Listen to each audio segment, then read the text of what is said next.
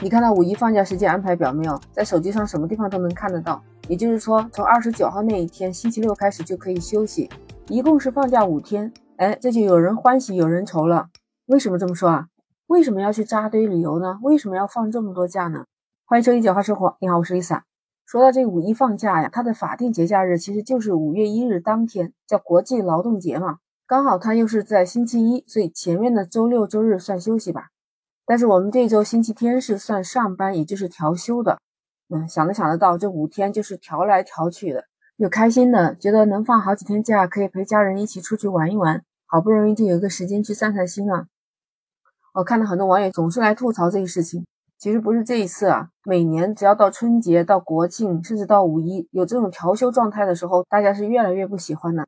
本来他是单休的。这样调出来的小长假也好，或者短长假也好，对他来说真的没有什么意义，还不如安安静静的放一天得了。还有的网友说，三年疫情哪里也没去，刚好有个五天假，可以带着孩子带家人一起去玩。结果发现订火车票堪比春节订火车票呀！还有这么多天的假期，去各大旅游景点是不是也是很多人呢？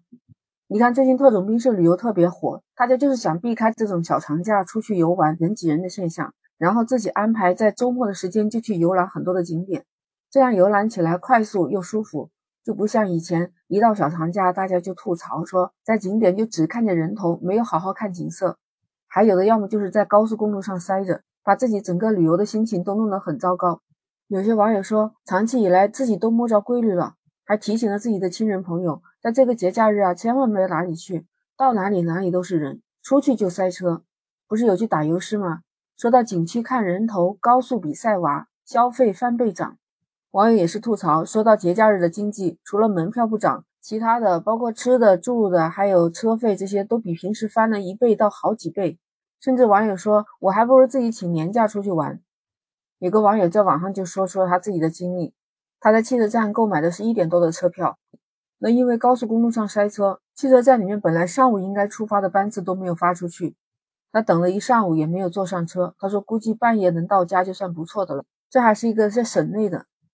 还有一位当时在高速公路北京方向盘锦段，网友说十二公里的路程，显示计划通行五十分钟。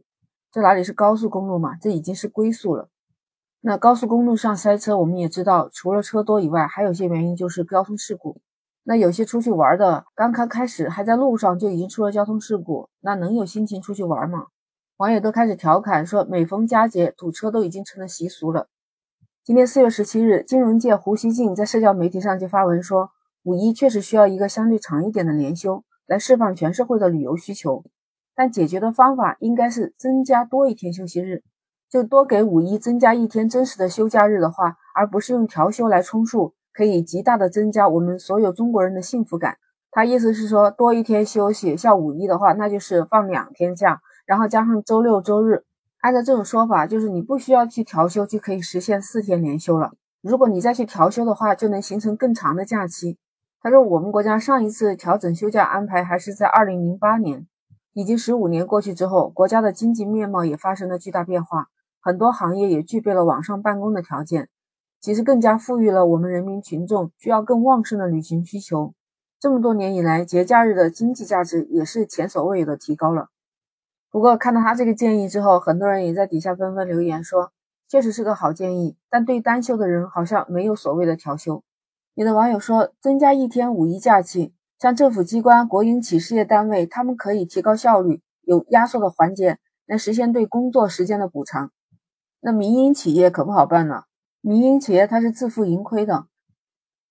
很多网友纷纷给这专家建议点赞，但是这个专家的建议能不能落到实处呢？Lisa 想说，有些企业像 Lisa 所在的广东省，很多都是对外型的经济企业，那他们那些国外的人不休息啊，一次性放个七天假，放太久了，而且一年有这么几次的话，那期间谁来联系业务，谁来处理事情呢？其实像企业里面，最终还是有加班或者是有人值班的，而且还有这一天的假，谁来负责给呢？如果要想国家能多给一天假期，这问题来了，这企业他能答应吗？多安排了一天法定节假日，那加班费也要多出的。要实现多放一天假，是不是没那么容易？不知道你对这个事情怎么看呢？可以在评论区留言发表你的看法。这里是简化生活，记得点赞、关注、转发，下一次你就很容易找到 Lisa 了。那我们下期再见，拜拜。